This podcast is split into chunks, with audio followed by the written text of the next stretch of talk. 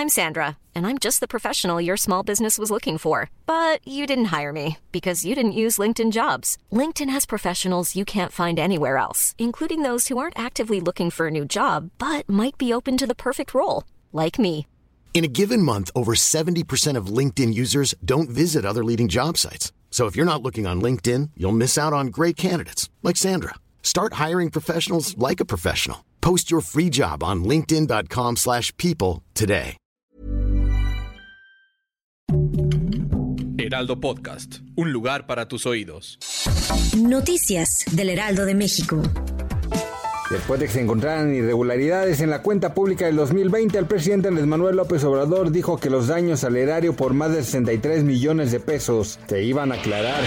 Los homicidios dolosos bajaron un 14.4% en el mes de febrero comparados con el año pasado. Así lo reportó el gobierno federal. Este dato se traduce en 79 asesinatos al día, que en el mes completo suman a 2.427. El presidente de Estados Unidos, Joe Biden, aceptó reunirse en principio con el presidente ruso Vladimir Putin. Esta reunión fue propuesta por Emmanuel Macron, presidente de Francia, para que se hable sobre la crisis de Ucrania.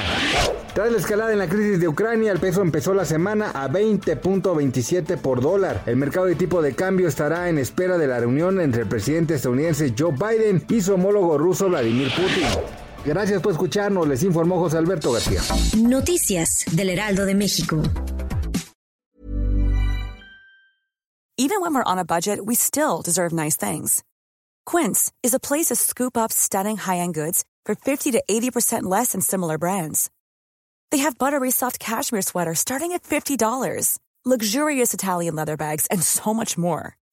Plus, Quince only works with factories that use safe, ethical, and responsible manufacturing. Get the high-end goods you'll love without the high price tag with Quince. Go to quince.com slash style for free shipping and 365-day returns.